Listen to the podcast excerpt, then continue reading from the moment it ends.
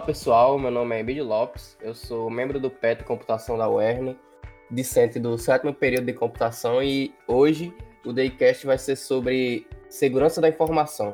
E para nos ajudar a falar sobre esse tema, estamos aqui com a ilustre presença de duas pessoas bastante fera nesse assunto, que é Isaac Filho e Jefferson. Se apresentem aí para a galera. Olá pessoal, bom dia. É, meu nome é Isaac, é, sou professor da Universidade do Estado do Rio Grande do Norte, já tenho 10 anos aí de, de UERN. É, graduação em computação, mestrado e doutorado também em computação, e com ênfase sempre em segurança pra, da informação. Trabalhei no mestrado e doutorado com a parte de criptografia, né, a parte de criptoanálise diferencial, para quem não sabe ainda, depois dá uma pesquisada aí, dá um Google nele que vai entender um pouquinho, mas são assuntos correlacionados à segurança e, consequentemente, proteção de dados, né? Então, estamos aqui hoje para a gente discutir um pouquinho, falar um pouquinho sobre segurança da informação, né? Como é que a gente, como a gente está inserido nesse nesse contexto, né? Não só agora pré-pandemia e também o que a gente vai, é, digamos assim, que a gente vai enfrentar durante e também pós-pandemia. É isso aí. Bom dia, pessoal. Um prazer estar presente aí, participando, colaborando no podcast. Eu me chamo Jefferson, como o Emílio apresentou. É, sou profissional da área de segurança aí aproximadamente já uns quatro anos. Trabalho é, especificamente com resposta a incidente é, e forense digital Sou formado em sistemas de informação e estamos aí para apoiar aí o, a iniciativa da, da, turma aí. Parabéns pela, pela iniciativa. Conte sempre comigo quando, quando eu estiver disponível aí, puder participar. E vamos, vamos lá. Vamos às perguntas. O primeiro ponto que eu quero apresentar para vocês nessa conversa é podem existir pessoas que estão ouvindo a gente e não sabem muito bem ainda o que é exatamente a área de segurança da informação, certo? Então, eu gostaria que vocês é, apresentassem para a gente, de uma maneira mais básica ou da melhor maneira possível que vocês acham, é, o que é a área de segurança da informação, certo? Do que se trata essa área e é, por que ela foi criada, então, como ela nasceu. É, vamos lá, né? É assim, é uma pergunta que ela, ela, assim, ela pode ser, digamos assim, analisada no contexto é, do ponto de vista pessoal, né? E também do, do ponto de vista de segurança é, empresarial, digamos assim. É, quando você trata segurança da informação, você está planejando para você, como indivíduo, para sua empresa, é um conjunto de ações que vão, de certa forma, um conjunto de ações que vão, é, digamos assim, estabelecer critérios, medidas, protocolos, né, mecanismos de segurança que vão que tendem a promover é, uma proteção de seus dados. Algo hoje tão valioso, né? Ainda mais nesse mundo tão é, conectado, que a gente gera uma quantidade enorme, absurda de informações durante o dia. Tá? E a gente tem que se preocupar com a segurança desses dados. Então, segurança da informação, da maneira mais geral, o Jefferson vai poder ser até bem mais específico do que eu, mas é um conjunto de ações ou de protocolos que eu, que eu preciso ou que eu tenho eu posso implementar na minha empresa ou na minha vida, né, que eu também, de certa forma, nas minhas, nas minhas tarefas que acontecem no dia a dia, no, no, é, ao fazer uma transação bancária, ao acessar uma rede social, na minha empresa, ao estar, sei lá, acessando algum sistema proprietário da empresa, fazendo alguma transação, enfim, são ações que o, que o, geralmente um setor de TI dentro de uma empresa ela tem é, que implementar dentro da sua empresa para garantir uma segurança máxima né, de, seus, de seu sistema, de seus dados, de suas informações. Eu acho que eu fui bem, bem, bem abrangente, assim, bem geral, mas Jefferson vai poder complementar aí, né? Que já que é, é o cara que nós temos aqui. Não, que é isso. Não, mas eu é, é foi, foi, foi bem abrangente e, e, e, bem profundo também, né, Isaac? Muito bem colocado. Bom, pessoal, mas o que eu acho que, que a gente pode adicionar aqui é que a segurança da informação ela surgiu a partir do momento que os sistemas computacionais eles começaram a se tornar mais difundidos né? nas empresas, na, na vida pessoal, né? Por, por inúmeras razões, né? principalmente para poder é, acelerar os processos, né? o desenvolvimento de processos né? e a organização interna. Né? E aí, quando é, os, os, os bandidos ou malfeitores começaram a perceber isso, eles viram uma oportunidade de se beneficiar de alguma forma, passando aí a, a estudar né, maneiras de, de, de, burlar ali os mecanismos de proteção, de senhas, e aí começaram a surgir as diferentes técnicas de ataque, né, para tentar violar ou bypassar aí a, as as proteções tão suaves que eram utilizadas antigamente, né? Inicialmente não tinham, né, recursos de, de uso de senha e, e, coisas desse tipo, mas a, passaram a existir, né, o uso de credencial a partir do momento que é, esses, esses sistemas começaram a se tornar alvos de fraude. E hoje em dia a gente já tem uma uma estrutura complexa, né, muito bem definida aí com diferentes pilares, né, é, de atuações é, na, na, área de cibersegurança, né, diferentes verticais aí onde você pode se aprofundar, é, são, são universos diferentes, então é, tem bastante coisa aí para se falar dentro de, de, segurança da informação. Então, agora que a gente já sabe basicamente o que é segurança da informação, é, a gente sabe que hoje em dia, por causa da pandemia, muita gente, muitas pessoas estão trabalhando remotamente, certo? Trabalhando em suas casas, e nem todas essas pessoas é, são tão chegadas assim à, à informática, à tecnologia, como outras podem ser, né? Então eu gostaria que vocês, com a experiência que vocês têm na área, dessem dicas de formas que elas podem navegar de forma correta e utilizar seus notebooks, seus computadores de uma forma mais segura. É, eu, eu acho assim que eu acho que, claro, tem uma importância do hoje nós temos num mundo é, pandemia muitas pessoas estão inseridas, estão utilizando ainda mais a internet, não só para entretenimento, como também para o trabalho. Aí é nesse ponto que eu quero chegar. Porque é, dentro dos riscos né, que nós temos, eu acho que Jefferson concorda comigo, uma empresa ela tem uma concentração desses dados.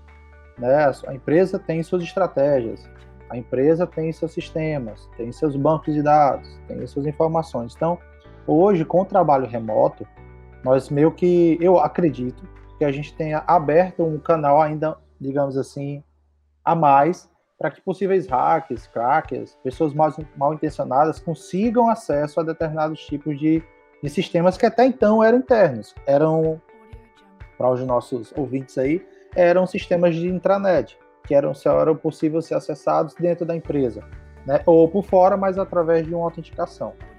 É, então, nesse contexto, eu acredito que nós temos é, ainda um cenário mais, mais, digamos assim, propício a termos problemas em relação a vazamentos, em relação a confidencialidade, né, que a gente nem citou ainda os quatro pilares de segurança e informação, né, que só para o ouvinte ficar antenado aí, seriam confidencialidade, integridade, disponibilidade e autenticidade.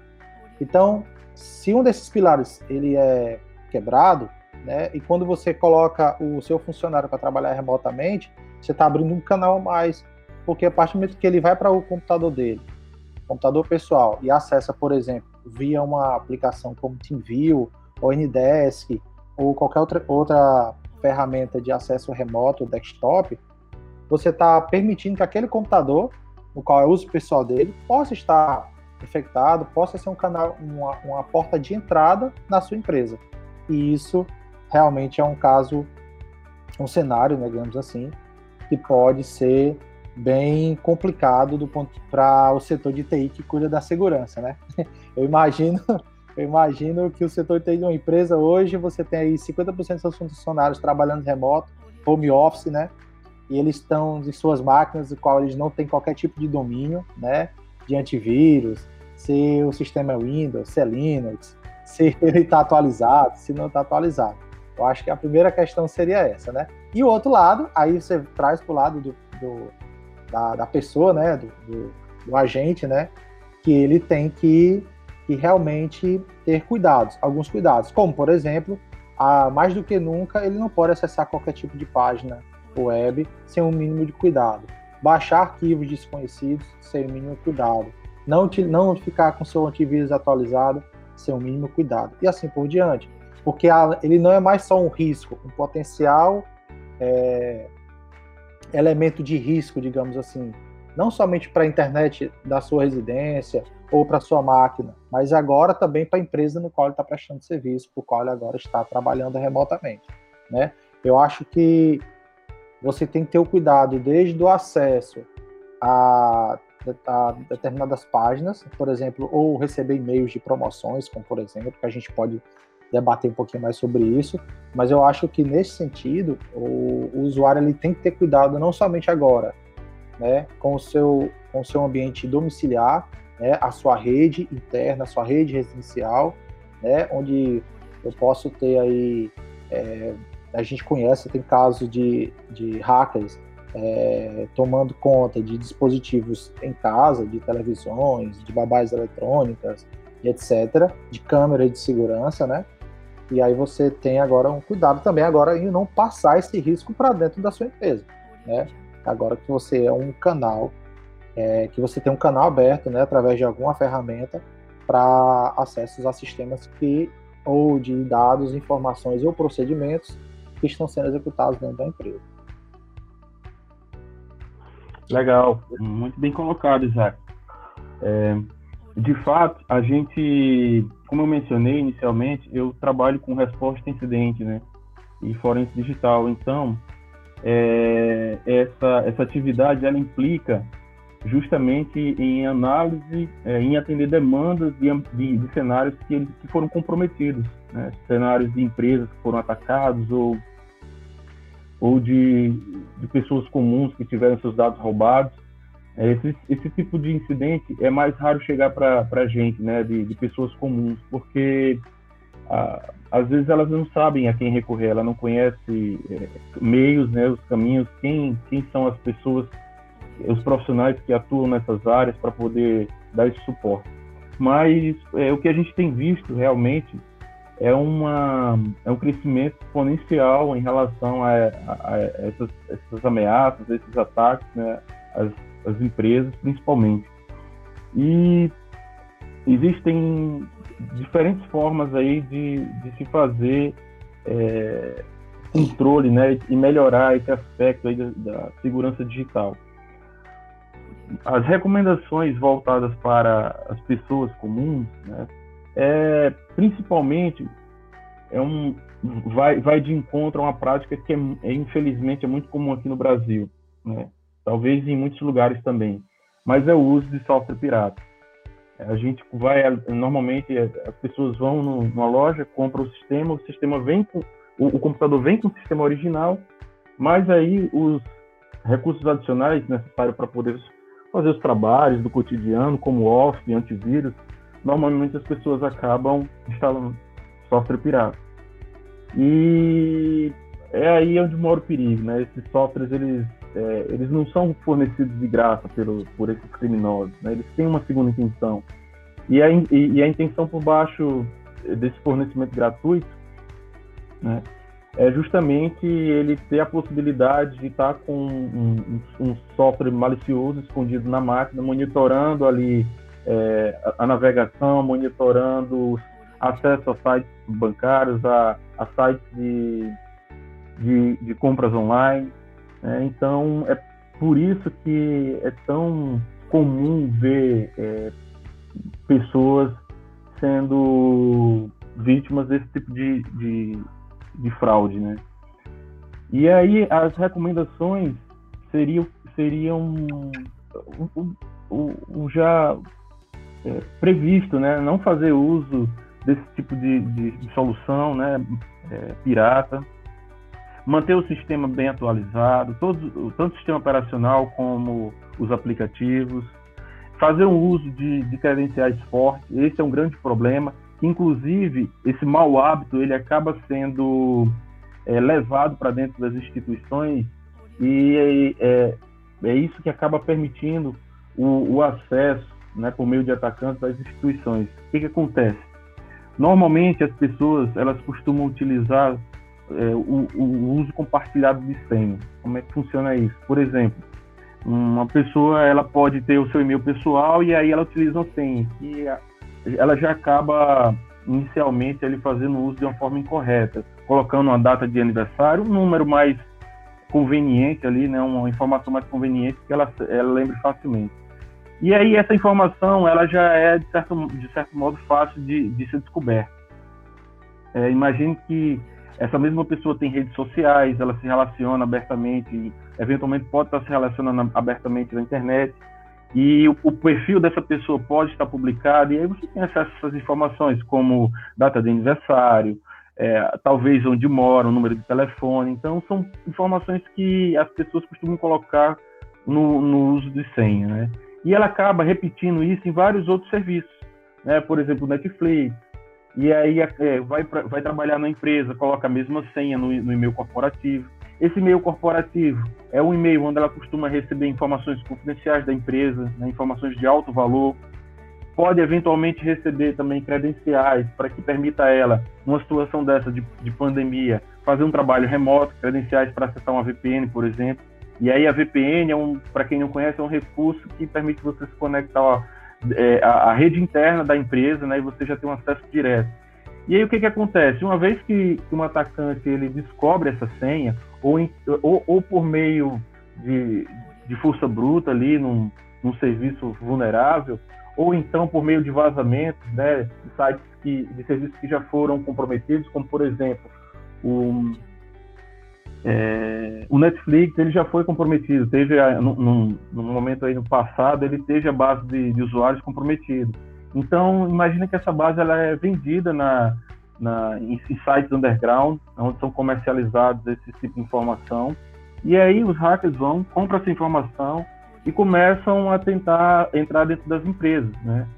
É, faz um trabalho de OSINT, né, de busca sobre, sobre seus alvos, e aí acaba descobrindo que aquela pessoa trabalha numa empresa e ele testa a senha, acaba conseguindo entrar dentro do e-mail e lá ele encontra essa credencial da VPN e facilmente ele não precisou quebrar nenhum tipo de, de segurança de aplicação, nem, nem executar um exploit lá em algum sistema. Ele simplesmente é, conseguiu uma credencial que foi vazada e permitiu ter acesso ao e-mail institucional, e-mail corporativo, onde lá estavam as credenciais de VPN.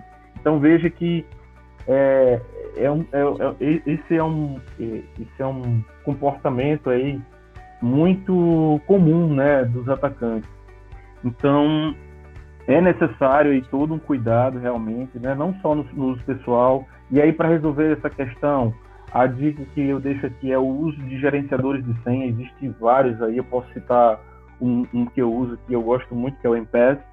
Né? Ele permite você utilizar senhas fortes, né? com diferentes caracteres, com complexidade grande, pra, e, e, uma senha única para cada serviço. Né? Caso, para o caso de algum serviço desse ser comprometido, e não, não, não fica fácil aí um atacante eventualmente utilizar, tentar acessar outros serviços dessa pessoa, né?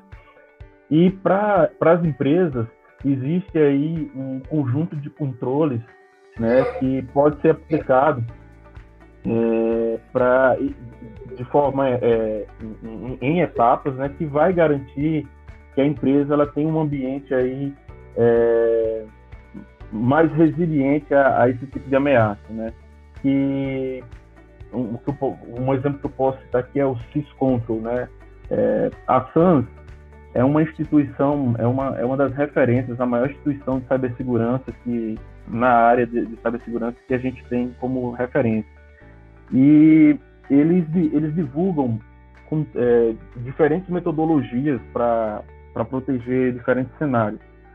E o mais genérico que eles divulgam é o é o SysControl, né, que é um conjunto de ações e tecnologias que você é, deve adquirir para você garantir um nível, é, um bom nível de, de, segurança dentro da sua empresa. Bom, é, não vou me estender muito não, porque aqui a gente cabe, cabe aqui a gente ó, uma oportunidade para a gente ir bem a fundo, mas vamos seguir aí.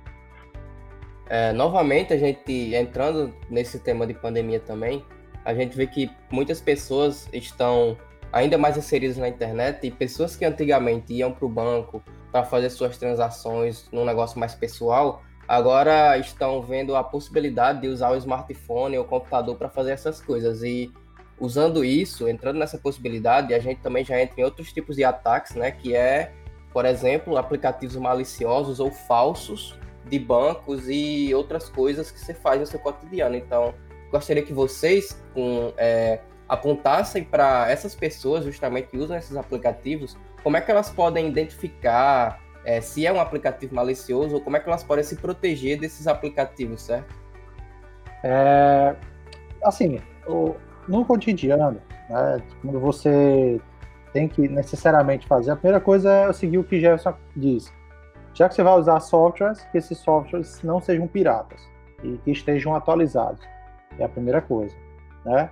Do ponto de vista mais, mais criterioso, ou quando você faz o não, é, no iOS ou no Android, e quando você faz uma, o download de um aplicativo, numa, numa store da vida, ele obrigatoriamente ele, ele já te tenta passar com certa, certa forma um antivírus, né? Tenta passar por assim daquela, daquela ferramenta um antivírus. O que que acontece?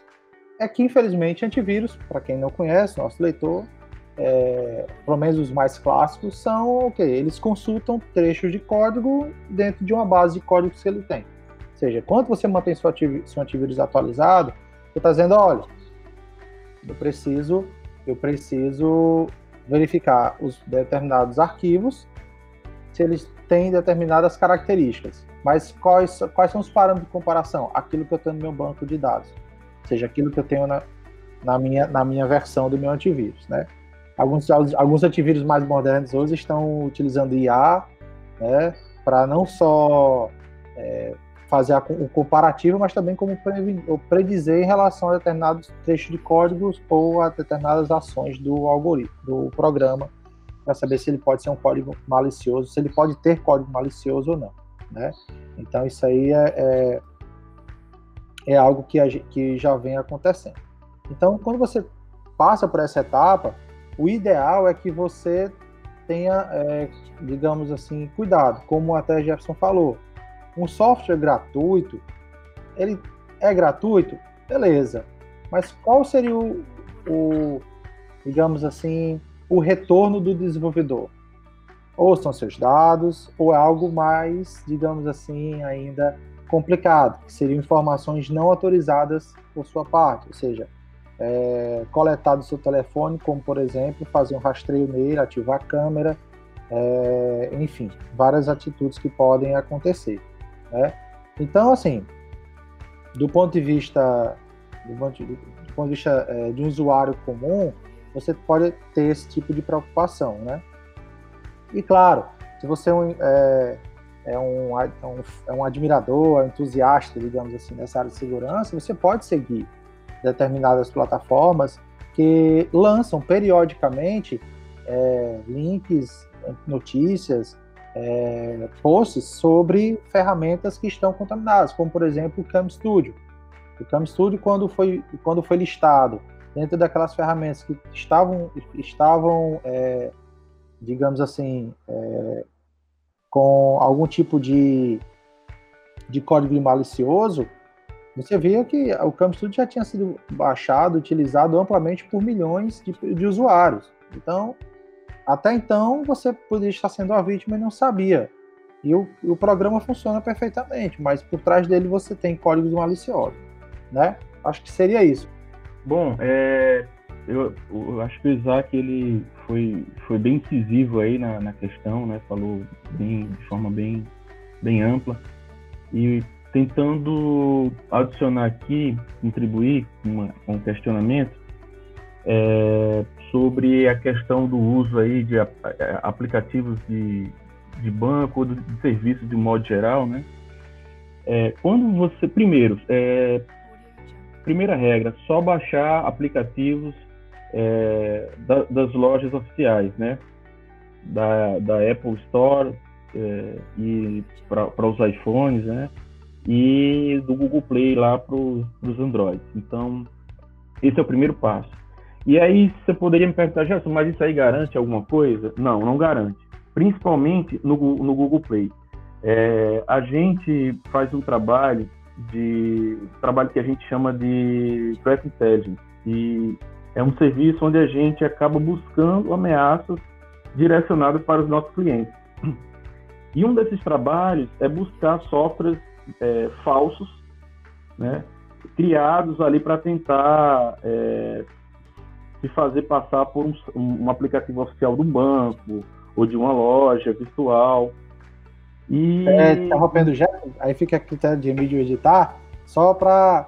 É, você falou agora, eu lembrei do atual, do, é, vários aplicativos da, do auxílio emergencial que foram lançados na busca de coletar dados, CPF, nome, mãe, informações sigilosas, digamos assim, né? Exatamente, exatamente, muito bem, muito bem lembrado, exato. E aí esses aplicativos eles acabam indo para essas lojas oficiais, né? E a gente já encontrou uma série deles. O objetivo é esse mesmo, é roubar informações pessoais ali, é tentar fazer uma escala de de privilégio dentro do sistema operacional do dispositivo móvel e né, tentar roubar é, é, é, senhas, credenciais, enfim, dados é, sigilosos. E então, como como é, como tratar uma situação dessa, né? Essa é a questão. Bom, a dica que fica aqui é uma é, primeiro, quando é um software, quando ele é um quando ele é um software suspeito, um software que é, que, que, não, digamos assim, que não é, não é o software oficial, ele não vai ter uma taxa de download alta. Então você é um dos primeiros pontos. Imagine você, por exemplo, aqui sem fazer, sem querer fazer propaganda, mas vou pegar aqui aleatoriamente uma loja, vamos, vamos supor, é, sei lá, esse que o que o Isaac mencionou agora, né? De, de para receber lá o benefício do governo, né? Ajuda emergencial, o auxílio emergencial.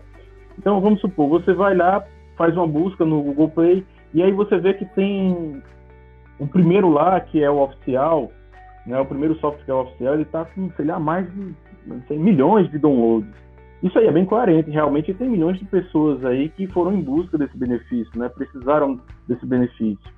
E aí, logo ali no, no, no meio da lista, você acaba encontrando um outro que tem, sei lá, 10, 15, 20, talvez uma centena ali de, de downloads.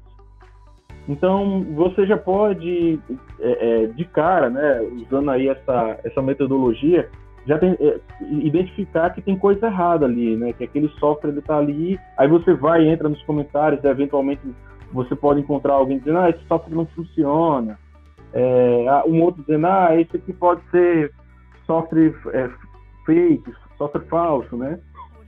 Então, isso pode acontecer, tá?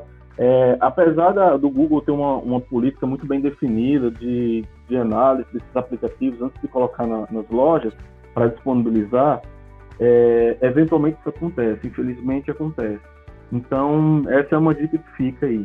Tá? E em relação a, a TVs, né, como a Mídia mencionou inicialmente na, na, na, no questionamento, tanto, tanto TVs como qualquer outro recurso que, é, que, que, seja smart, né? ou seja, que, que tenha a capacidade de se conectar e, e promover algum tipo de interação na rede, esses, esses, esses aplicativos, é, esses recursos, né, esses dispositivos, melhor dizendo, eles, é, muitos deles têm a possibilidade de você atualizá-los, né? Então, é, um, é, um, é uma questão que não é muito difundida, essa preocupação de atualização desses dispositivos, mas para a maioria deles existe esse, esse recurso e ele precisa ser feito, né? Então, se o, o nosso ouvinte aí ele, ele tem essa preocupação, mas não tem essa essa expertise para poder fazer essas atualizações, né? Busque um, um aluno aí da, da, da UERN, busque um, um, um jovem desse que que tem mais esse, tem esse manejo aí com a, com a, tecnologia que eu tenho certeza que ele algum deles vai estar disponível ali para poder ajudar. Tem um tem um, um, um portal que é o, é o www.cert.br ele é o Centro de Estudos, Resposta e Treinamentos de Incidentes de Segurança no Brasil. Então ele reúne um vasto material sobre segurança que, ao meu entender, são materiais bem didáticos, né? E que são acessíveis a toda a população que tem internet. Né? Ele tem material, material e documentos com nível técnico mais elevado, mas também com nível técnico mais, digamos assim, adequado àquelas pessoas que ainda não estão tão familiarizadas com os termos da área de segurança, o que é o, que o que pode ser utilizado para que pessoas que estejam começando na área ou que estejam entusiasmadas em, em buscar conhecimento sobre a área ou que estejam com uma simples dúvida possam acessar esse portal e ter dúvidas, é, é, desculpa, e ter e ter algumas orientações do que com alguns procedimentos corretos, como navegar seguro, é, de forma segura na internet, né? E por falar nisso, a gente teve, inclusive, eu não lembro se Jefferson comentei com o Jefferson, que foi o dia da internet segura, né? É, Emílio deve lembrar, os ouvintes devem lembrar, os alunos de computação, nós tivemos essa, essa participação, né? Com, algumas, é, com alguns momentos na UERN, promovendo o Dia da Internet Segura. E foi um, um momento, em, digamos assim, para conscientizar a, a, população mundial, né? E, de, a, a, digamos assim, da maneira mais adequada para você navegar na internet, que você diminua, né? E você venha a reduzir o número de, é, de problemas que você venha a ter, ou de riscos em relação à sua navegação. Só, só queria acrescentar esse ponto aí, certo? Pra... Eu acredito que tem outras ferramentas, né, que possam ser utilizadas, mas nós aqui, e Jefferson ainda também, ele já se colocou à disposição para qualquer tipo de dúvida, né, e eu agradeço muito aí. Muito bem lembrado, viu, Isaac? É, realmente, esse, o CERT, ele tem aí algumas cartilhas que são desenvolvidas com, com foco realmente no, no usuário comum, né? Tem muitas dicas lá de navegação segura, como você mencionou, é, como você identificar algumas ameaças comuns, né? Como spam, né? Quais são as ações que você tem que tomar. É, inclusive, algumas empresas elas é, utilizam essas cartilhas, né? E fazem um repasse interno, né? Como uma forma de campanha ali educacional nessa área de cibersegurança. É, então, nessa entrevista a gente já falou sobre segurança da informação no cotidiano, já apresentou que era de segurança da informação, mas também podem existir ouvintes que estejam interessados mais na área do mercado, certo? Da segurança da informação. Sejam mais interessados em trabalhar nessa área. Então, eu gostaria que vocês, é, como pessoas experientes nessa área, né, principalmente o Jefferson, é, que apresentassem como é que está o mercado atual de segurança da informação, seja fora ou principalmente no Brasil, né? Se ele está em declínio, é, nessa área de pandemia, como é que ele está se desenvolvendo e apresentar como é o mercado para o nosso ouvinte. Você quer falar primeiro, Isaac? Eu não, não, pode falar. falar. Quem tá tem o convívio de mercado, com certeza, é você aqui. E aí eu agradeço muito é, de você estar tá aqui nos, colaborando. E nesse ponto você vai ser extremamente importante, extremamente importante, na verdade. Legal, legal. Vamos lá então. Bom, é, Emílio, essa foi uma boa pergunta. É, é uma pergunta que até tira um fôlego da gente, porque é, essa situação de que a gente está vivendo agora, essa situação incomum de pandemia, ela, como foi mencionado aí no início, ela acabou forçando muitas empresas a se exporem na internet, né, se expor é, exporem suas falhas, é, eventuais falhas que existiam ali, mas estavam camufladas dentro do, do, do, lado interno da rede. Essas empresas acabaram se expondo numa necessidade, com a necessidade de assegurar a continuidade das atividades de forma remota, né, para os seus colaboradores. E aí, é, sem uma preocupação com relação a essa essas questões de, de segurança, acabaram, por exemplo, publicando serviços de acesso remoto como RDP, SSH, na internet, diretamente na internet. Né? E hoje em dia a internet ela é um campo de batalha assim frenético. Né? É um é, imagina que esses serviços, quando eles são publicados, em poucos minutos eles já começam a ser atacados.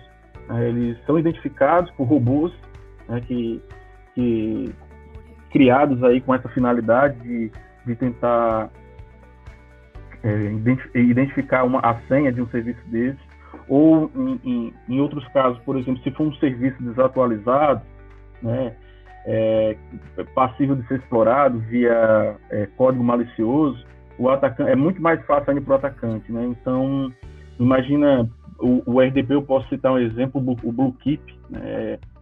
É, que é um, uma falha do RDP que ele permite você explorar é, a máquina e ter acesso é, sem precisar de nenhum tipo de credencial, né?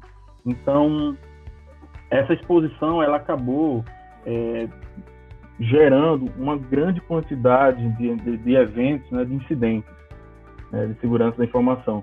E a gente viu claramente é, é, esses, esses eventos acontecendo. E para esse tipo de serviço, ele, ele é um serviço mais ele é, é um serviço mais específico, né? É, por exemplo, no fluxograma lá do, do, da nossa empresa, no organograma lá da nossa empresa, existem várias é, várias frentes de atuação, né? Vários serviços. E aí é, essas demandas elas acabam chegando por lá. É, dependendo do, do, grau de dificuldade para se resolver o problema, de se investigar o caso, eles acabam chegando na gente, que é a última instância, né? É quando a gente é quando passou já lá por é, pela triagem, né? Passou pelos serviços de, de verificação inicial e, e a turma é, não conseguiu resolver ali e ele, eles acabam encaminhando isso para a gente. Esse serviço de essa atuação de, de resposta a incidente, forense digital, não é um serviço, não, não, não é uma profissão com muitos profissionais aí atuando, né? É, existem até, hoje em dia, existem até bastante cursos, mas o, o grande problema, é, a analogia que eu costumo fazer é que esses cursos, eles preparam você para matar um boi, e aí quando você entra no mercado de trabalho, vem uma boiada, entendeu? Então, assim, você fica perdido. Você não sabe por onde começar. A sensação que eu tive no começo foi essa, né, da minha carreira, quando eu comecei a atuar profissionalmente. Eu sempre estudei muito, fiz muitos cursos, mas achei que estava preparado e aí que realmente quando fui para o mercado de trabalho, que comecei a lidar com os casos reais, eu fiquei perplexo, sem saber por onde começar. É, hoje em dia eu já estou um pouco mais seguro, mas isso daí, é, respondendo diretamente sua pergunta, é, a, a, gente, isso daí reflete numa demanda muito alta para esse tipo de profissional, né? Não só nessa área, mas em diversas outras áreas de segurança da informação. É, até, até pouco tempo atrás, e ainda acontece com muita frequência, o aspecto de segurança da, da informação dentro das corporações, ela não é o, é a, a, uma das primeiras preocupações, quando deveria ser, né? É, imagina que fazendo uma outra analogia aqui, a primeira coisa hoje em dia que a gente faz quando entra num carro para fazer um, uma longa viagem é, é, é, colocar o cinto de segurança, né? Porque você quer se, se proteger, pelo menos da, da, da forma é, da forma que você tem ali em mãos, né? Com, com, pelo menos com os recursos que você tem ali em mãos. E isso ainda não acontece no, nas, nas instituições, né? Eu digo de é pequena, em médio, a grande porte, né? É muito comum a gente ver isso, tá? Então, é, esse, essa falta de preocupação com essa com esse aspecto, isso acaba levando a empresas a cenários críticos, como por exemplo, é, é, um ataque de ransom, né, que é um software malicioso cuja finalidade ali é fazer o bloqueio ao acesso do, do conteúdo dos arquivos é, e aí o, o, atacante ele faz uma espécie de extorsão, né? Ele, ele, ele aplica uma criptografia, né? É, que é, é, é, inviável ali você tentar reverter aquela, cripto, aquela criptografia com os recursos computacionais que a gente tem em mãos. E aí ele exige que seja feito um pagamento, né? Para que o acesso a, a esse, ao conteúdo desses arquivos seja liberado. Né? Então, tem empresas que foram impactadas, afetadas com esse tipo de, de código malicioso e acabaram tendo que fechar seus negócios, porque é, não acreditaram que se fosse fazer o pagamento iriam receber, e realmente há é, é, esses casos, né? Mas tem empresas também que já pagaram, tiveram acesso de volta, Né? Então, assim, é, é uma situação bem delicada. Né? E, e o, o, cenário de segurança da informação prevê esse tipo de situação. Né? E, e, e ela disponibiliza lá os controles, os, os procedimentos necessários para você é, assegurar é, o acesso, a, a, disponibilidade dessa informação né, em tempo hábil. Então, esse, esse aspecto, né, o, é, a demanda para essa profissão, que na verdade não é uma profissão, uma profissão única, são várias profissões dentro de, dessa área de cibersegurança, elas existem inúmeras vagas, né, inúmeras, é, é, é inúmeros cargos, né, é, aqui no Brasil a gente tem uma demanda muito alta, né, e aí se você me perguntasse, Jefferson, qual a melhor forma de começar nessa área?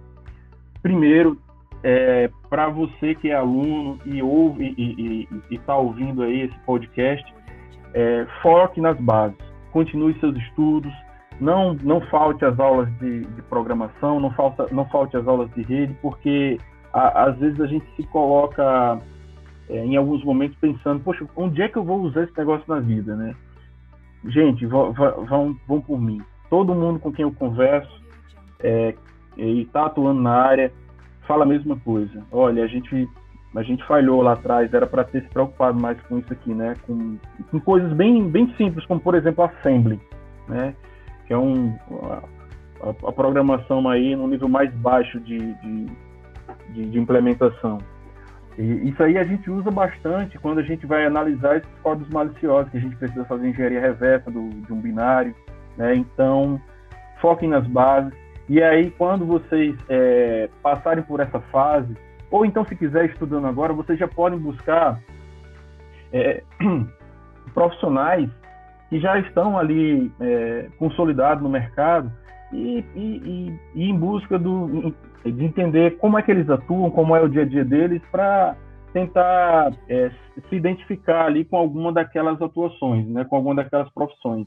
E aí, uma vez que você, poxa, viu um, um determinado profissional, gostou da forma de atuação dele, queria aquilo né, como uma profissão futura, né, depois de terminar a faculdade, né, para construir uma carreira, aí você pode pegar o cargo desse eh, dessa pessoa que você achou legal e investigar um pouco mais, né?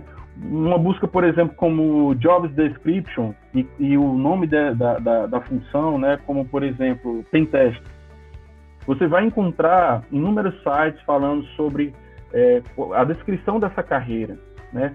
Por onde começar os estudos, o, quais são os conhecimentos que você tem que adquirir. E aí, por exemplo, para ajudar nesse aspecto, tem uma instituição famosa, que é o NIST, né, é National Institute of Standards and Technology. É uma instituição do governo americano, né, uma das bem conceituadas também. Eles, eles disponibilizam é, vários frameworks para ajudar tanto empresas como é, pessoas comuns a, a, se manterem seguras, a construírem suas carreiras. Né? Eles têm um framework lá chamado NIST. Né? E aí, esse, esse framework ele é uma estrutura que foi desenvolvida onde foram mapeados todas as profissões dentro da área de cibersegurança e é, quais são as, os conhecimentos, né, as habilidades, é, as especializações que cada profissional tem que ter. Tudo isso mapeado numa tabela, né, com, com, códigos e descrições do que, do, do que você tem que entender para poder exercer aquela atividade. Né? E aí, uma vez que você, por exemplo, tenha esse, chegue nesse conhecimento, tenha essa informação, você pode buscar é, instituições renomadas, referências aí no mercado. Eu já citei uma delas aqui, que é a SANS. E é, normalmente essas instituições elas criam o que a gente chama de roadmap, né, que é o caminho é, de treinamento para as pessoas que estão querendo iniciar na área e chegar a um, um determinado nível de expertise. Né? Então, é, vocês podem buscar é uma forma de, de, de, buscar esse conhecimento de como trilhar o caminho aí nessa área, tá? Mas é uma área que vale vale investimento, vale investimento, vem crescendo muito. É, existem poucos profissionais, como eu falei, atuando E se você me perguntasse, poxa, Jefferson, mas aí salário, como é que é esse, como é que é esse negócio? Como é que é uma das dúvidas. É, eu dei uma olhadinha antes de, de vir aqui para o podcast, eu dei uma, uma, olhada no guia salarial de TI de 2020, né, da Robert House. Esse é um guia bem completo, né, de salário, é, fala de, de, de, todas as, é, das principais, pelo menos, áreas de, de atuação aí dentro da de tecnologia, né, as funções e os seus níveis. E aí eu estava vendo aqui, por exemplo, é, deixa eu ver aqui, um analista júnior, ele pode, ele tem diferentes níveis, quatro níveis, e ele pode começar em 3.500 e chegar até 7 mil, 7 mil reais, né? E aí no nível mais acima, no nível sênior, começa com 7 e aí pode chegar até 15. Coordenador vai de 11 a 18. E o gerente lá da área, ele pode ir de o chefe da área, né? Ele pode ir de 23 a 47 mil, entendeu? Então, assim, é, é uma carreira interessante, né? Vocês vejam que é interessante e, e, pode realmente valer a pena aí o esforço, a dedicação. É, agora, se preparem para dormir pouco, tá? Porque essa, essa área é uma área que, se você passar um dia sem, sem, sem se atualizar, você, você é, perde muita informação importante, né? Então, constantemente você tem que estar tá estudando. Tem dias que eu estou com muito trabalho, eu não consigo me atualizar, né? Ver o que está acontecendo no mundo naquele dia. E aí eu acabo indo é, dormir de, sei lá, três, quatro horas da manhã para acordar de oito horas no dia seguinte. Mas é, é, é, o tempo que eu tenho, né? Eu uso ali desse tempo que é o que eu tenho para poder me atualizar, aprender coisas novas. E mas aqui tem, uma, tem um, um, um ponto chave, né? você tem que gostar do que você, do que você faz. Se você não gosta, é, esse, esse, essa área aqui não, não é para você. Né? Busque algo que você se, se identifique, e aí você vai ter prazer. Aquilo não vai ser uma obrigação para você, né? vai ser um prazer e você vai fazer com muito gosto. É isso aí, pessoal. Beleza. É, vou tentar né, dar uma visão, a minha visão, claro que Claro que eu vou tentar dar algum complemento, né, dessa, dessa brilhante é, fala de Jefferson, porque realmente ele trouxe aqui, eu acho que para todos nós, uma experiência é, é, real, né, cara que está tá atuando diretamente no mercado de trabalho, na área de segurança, é, fazendo uma correlação com, seu, com seus estudos, com a sua formação acadêmica. Perfeito a sua análise, Jefferson. Muito obrigado. Eu só queria verificar é, uma, uma questão que eu também fiz uma, uma, uma pesquisa rápida é, sobre é, essa, esse setor de segurança. Porque, assim, a, inclusive no, nesses bate-papos que eu já tive com o Jefferson, né, ele já frisou bastante, que é a questão da, da Lei Geral de Proteção de Dados, né, que vem afetar, ou afetar que eu falo é que vem tentar acelerar uma mudança cultural que temos nas empresas. Se você pensar que há 10 anos atrás, muitas das empresas relutavam, 15 anos atrás, relutavam em ter sistemas informatizados dentro de suas, de suas empresas, não, essa, essa planilha Excel aqui está a primeira para mim. então, foram evoluindo. Eu acho que agora, o ponto de vista de segurança da, e agora com a, com a LGP, com a LGPD, LGPD, tra, isso.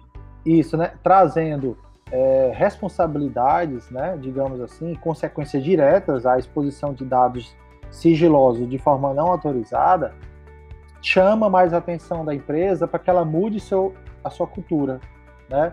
É, e comece a investir também, entender isso, ou seja, isso que eu estou falando, entender a segurança de informação, entender a, a, a, os, os mecanismos de proteção, uma capacitação do seu setor de TI e assim por diante, como algo extremamente necessário. Jefferson foi bem, foi bem, é, é, é, foi bem, é, agora tu edita isso depois, enfatizou é, que te, é, tivemos empresas que fecharam depois de ataque de ransomware. Então isso é um problema e a empresa possivelmente nunca pensou que poderia fechar suas portas por uma crise mundial, por uma falta de procura, mas sim por um ataque de hacker e que teve seus dados é, criptografados. Né? Então, dentro dessa perspectiva, eu acredito que a, com a implantação que foi postergada, era para agosto agora desse ano, ela foi posta, prorrogada para o próximo ano, se eu não me engano, se eu não estou enganado, né? É, a implementação, ou seja, o início da, da lei, né? E com isso, algumas empresas ganharam fôlego, ganharam tempo para se organizarem. Eu acho que isso vai trazer uma alta demanda de mercado para os futuros profissionais. E desse ponto de vista, é, de futuros profissionais, tem um link interessante, um, um artigo interessante escrito pela, pela analista de sistemas Aline Lúcia de Paris, ou de Paris, não sei como é que está a pronúncia correta aqui, mas ela fala sobre as Privas Tech. Né? Hoje nós temos várias fintechs, né? Ou, temos empresas que são as nossas, nossas startups, né? especializadas em algum ramo de atuação no mercado, e nós temos o crescimento das Privas Tech. Né? E, e, ela escreve esse artigo bem interessante da relação entre a Privas Tech e a LGPD, né? ou seja, trazendo essa, essa discussão, essa análise né, de necessidade de mudança de cultura, de comportamento da empresa. Né? Ela até fala que ó, investir em tecnologia para privacidade, Privastec, custa dinheiro. E ver, a, e ver a privacidade como ativo requer uma mudança na mentalidade corporativa. Isso resume bem o artigo dela, ou seja, é, muitos, infelizmente, eu espero que isso não aconteça, muitos empresários, muitos, muitas diretorias né, de suas empresas só vão perceber a importância de investir também no setor de segurança, infelizmente, quando tiverem algum tipo de ataque. Né? Muitas delas ainda, é, eu sei, por questões econômicas, ainda utilizam softwares piratas, ou não estou falando só de sistema operacional, estou falando dos mais tipos, mais variados softwares e aplicações que possam ser utilizados por uma empresa, independente do seu setor. Mas essa mudança vem, vem, vem vem sendo alterada, vem sendo melhorada ao longo do tempo, mas infelizmente não numa velocidade que seria o recomendável, né? Para que você pudesse ter um, digamos assim, um nível maior de proteção para os dados dessas empresas, né? Lembrando, apenas não estamos falando apenas dos dados, mas de toda a cadeia, digamos assim, de processos que existem dentro de uma empresa que podem ser afetados por uma invasão ou por um, algum comprometimento do sistema que eles utilizam. Né? É, é muito bem lembrado, Isaac. Inclusive, é, esse, esse, esse fator aí de, da, da LGPD, somado ao cenário, né, aos, aos, aos últimos eventos que vem acontecendo, Sim, claro. tem, tem forçado aí uma busca é, muito grande de, de empresas, né, é, é no, no mercado de trabalho aí pelo, pelo profissional que atua na área de cibersegurança. A gente vem acompanhando aqui, não vou mencionar, mas vocês podem pesquisar aí é, vazamento de dados né, na internet sobre vazamento de dados vocês vão ver aí várias empresas, e eu estou falando aqui do Brasil, só, só nesse ano aí deve ter, deve ter sido aí pelo menos umas, sei lá, entre 5 e 10 vazamentos de grandes empresas aqui no Brasil, né? Então, é, foram empresas que tiveram aí seu, o ambiente comprometido e dados de pessoas vazadas. Né? Então, é, é, vai, vai justamente de encontro a, a, a, essa lei né, de, geral de proteção de dados aí, onde a multa pode chegar até 50 milhões de reais. Então, assim, é uma multa bem pesada. Né? Então, as empresas elas estão correndo, buscando se adequar. É um, uma tarefa muito difícil. Né? Você, primeiro, porque muitas delas não tem seus processos mapeados e o primeiro passo para você poder atuar de forma estratégica nessa questão da, da segurança, da implementação da cibersegurança, é você ter um ambiente organizado, né? Para você saber, é, primeiro, o que existe lá e o que você vai fazer com aquilo que existe, né? Então, é uma tarefa bem, bem ampla, né? Tem um escopo bem amplo aí e, e realmente é uma boa oportunidade para para quem está aí finalizando seus estudos, né? Ou até mesmo começando agora, eu acho que a, essa área de cibersegurança só tende a crescer. É, não vejo mais como retroceder nesse aspecto. Né? As, as pessoas é, não, vão, não, não, não vão voltar aos primórdios, eu imagino, né? onde não existia malícia, onde não existia maldade, nem, nem a ideia de, de, de fazer o mal, de se beneficiar de forma ilícita. Eu acho que a tendência é, é, e é isso que impulsiona né, as pessoas a, a cometer esse tipo de delito, né, de fraude. Então, é uma área realmente que só tende a crescer. Voltando mais uma vez é, no assunto de pandemia, né? Que, querendo ou não, é o assunto mais importante da hora, a gente também vê que, como existe o trabalho remoto, também existe a, a necessidade de sejam fazer reuniões, é, comunicar, falar com a família, ou então até mesmo aulas é, online. E isso aí abre a porta para os serviços de streaming, né? Que é o que a gente está usando, inclusive, nessa hora para fazer essa entrevista pelo Google Meet. Então, gostaria que vocês é, dessem os seus pontos, é, mostrassem com sua experiência os pontos positivos e os possíveis pontos negativos de usar essas plataformas de streaming para fazer essa comunicação durante o período de pandemia. É, vamos lá. Como já, a gente até já conversou, né? Já, já falei aqui alguns programas que estavam sendo utilizados no home, home office remotamente, né? Então eles vão, eles podem, essas ferramentas elas podem passar por vários, vários, é, digamos assim, perfis, né? Desculpe, é, vários cenários. Você tem a necessidade de fazer uma videoconferência, você tem a necessidade de acessar remotamente o computador que está na empresa, você tem, acesso, você tem a necessidade de acessar remotamente o serviço da, de um sistema que é de serviço intranet, como até Jefferson já falou. Muitas empresas disponibilizaram, disponibilizaram acessos é, via SSH e, outras, e outros protocolos externos, que até então não eram, por conta dessa pandemia, por conta do home office. Então, eu acho que dentro dos programas que você utiliza, dentro desse, é, para acessar remotamente um sistema ou para o trabalho home office ou para fazer uma videoconferência, eles trazem riscos que são incomuns, né? Que podem, é, que não são as ferramentas em si propriamente dita, mas o onde elas estão instaladas, quem está operando, o operador ou nesse caso a, o desktop, o notebook que está sendo utilizado naquele momento pode ser um canal, pode ser um, eu posso estar utilizando o Ndesk sobre uma plataforma, sobre um sistema operacional que esteja desatualizado ou que esteja sendo monitorado pela alguma, pela alguma aplicação de algum hacker e eles podem ter acesso, podem descobrir a senha e podem ter acesso né, à, à empresa por esse canal, ou através de SSH, ou através de outros protocolos.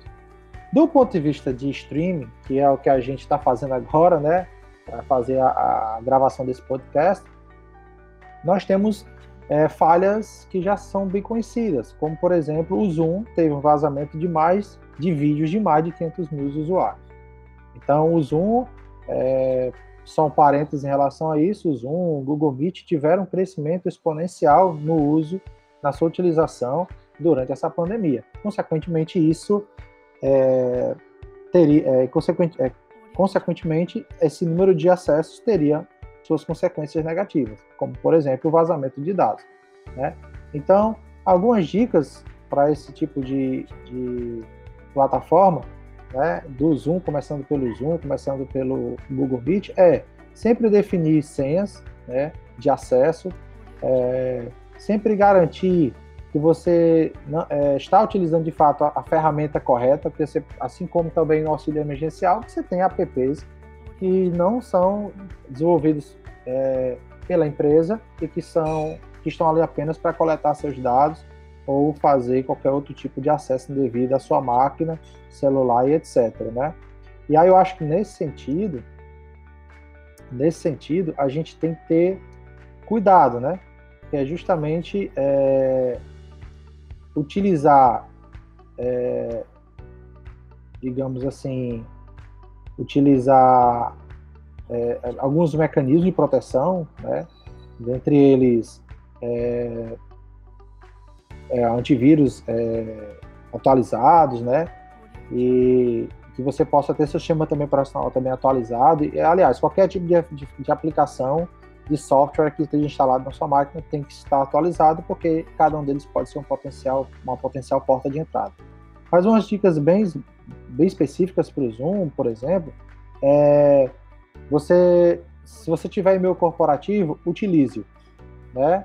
Porque você você está, como o Gessoteco já colocou, você está separando o que, é o seu, o seu acesso pessoal do que, o seu, do que é o seu acesso corporativo.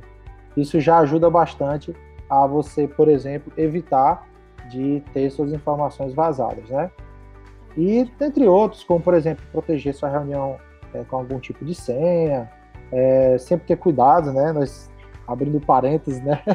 De alguma, nós temos vários vídeos na internet que viralizaram é, em reuniões de pessoas que acharam que desligaram suas câmeras e que estavam fazendo coisas indevidas e isso viraliza, né? Mas isso aí também, por outro lado, compromete sua privacidade e expõe você na web. Né? no Meet também você também tem essa opção de você é, tentar restringir o acesso, né, com através de um aceite, né, com o moderador ele vai lá e aceita. Eu acho que assim, de uma maneira geral, nós estamos num momento único, né? E a, esse uso de ferramentas de streams, por exemplo, ela tem aumentado. E com isso, a gente tem que ter mais cuidado ainda no que, no que diz, principalmente, né? No que, no, que, no que você está analisando, ou que você também está, é, digamos assim, realizando como tarefa. Porque é, temos agora um cenário completamente, é, digamos assim, adverso, né? Mas que algumas empresas já, faz, já faziam isso, né? Já tinham seu cuidado. O, o, o problema, a questão são empresas que não tinham esse, esse comportamento, não tinham essa, esse, esse, digamos assim, esse costume de permitir que seus, seus, seus funcionários, seus colaboradores trabalhassem remotamente e agora estão, tem, estão tendo uma, uma, uma pressão para se fazer isso e, consequentemente, não estão tendo os devidos cuidados. Não só a empresa, como também os seus respectivos colaboradores. Né? Acho que seria isso. É, muito bem, muito bem colocado, Isaac. É, a gente a gente vem observando ao longo do tempo é, que a estratégia de, desses atacantes, né, é, eles é, é, muito já é muito esperado, né?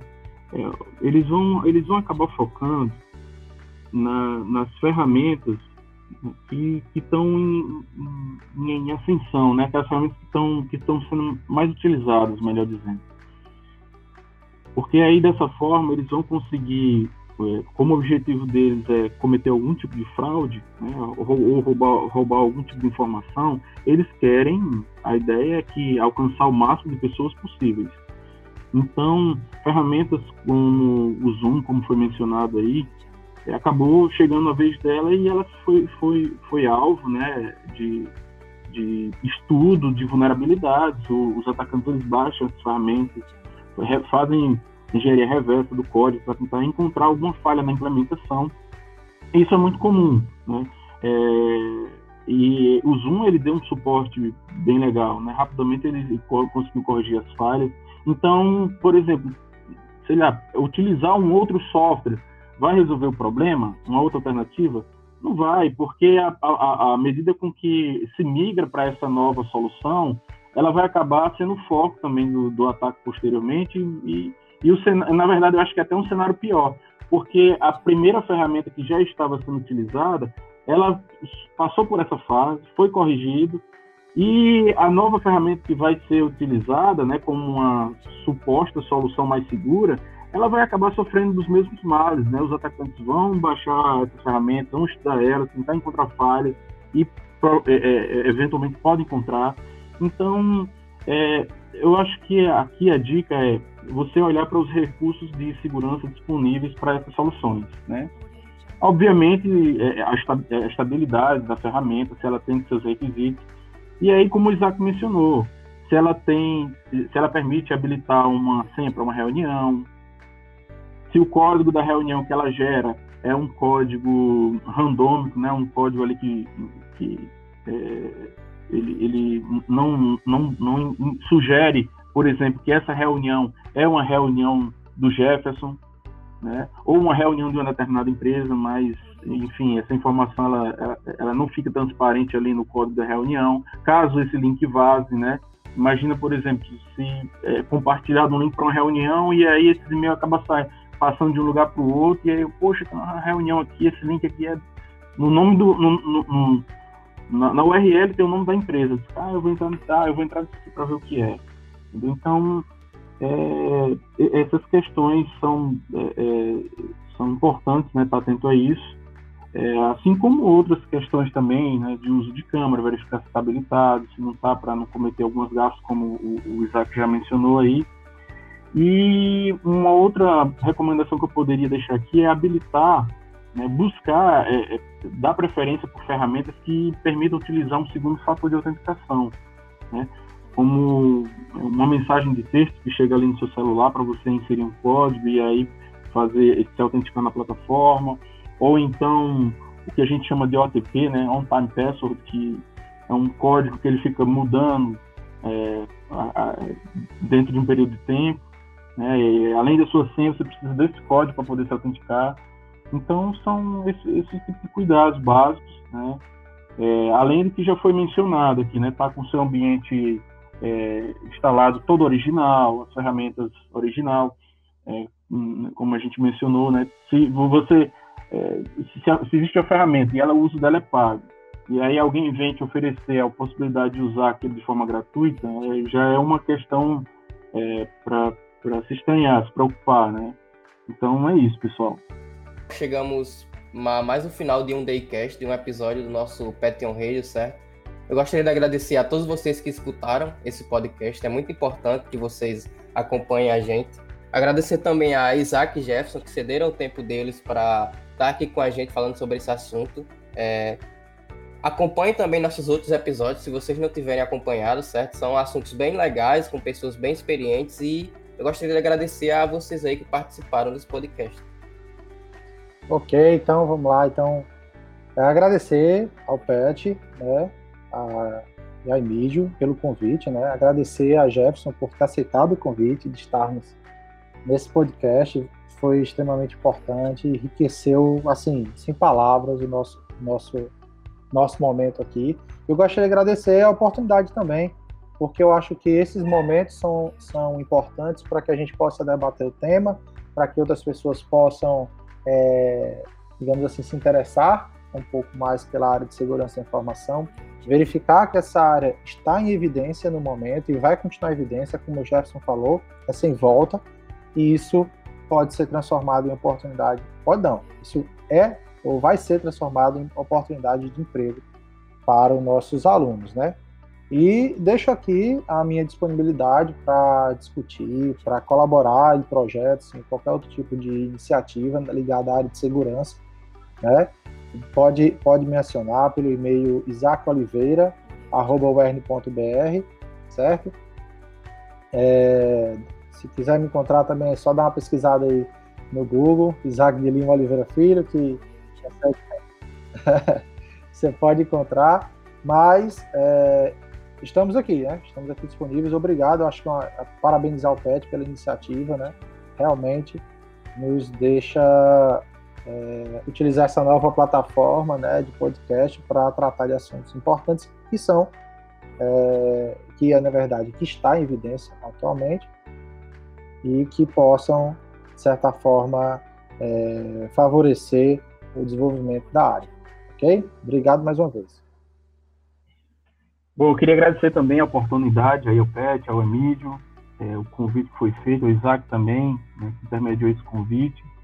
É, é, um tema que eu gosto muito né, de, de, de debater e me coloco à disposição aí para né, outros outras oportunidades, a gente fazer outro bate-papo né, sobre outros temas também relacionados aí à, à cibersegurança. Meu, meu contato aí de e-mail é, caso alguém queira entrar em contato, tirar mais dúvidas, é, talvez, pode ser que eu demore um pouquinho a responder, mas é, certamente devo responder. É, o meu contato é jefferson. É, vocês podem tentar me encontrar aí também no Facebook, no LinkedIn, né? Buscando por Jefferson Sampaio. Acho que não devem ter muitos, né? vocês devem encontrar fácil lá. Ou por e-mail aí também. A gente, eu me coloco à disposição aí também, pessoal. Mais uma vez, obrigado pelo convite. Então é isso, pessoal, e até o próximo episódio.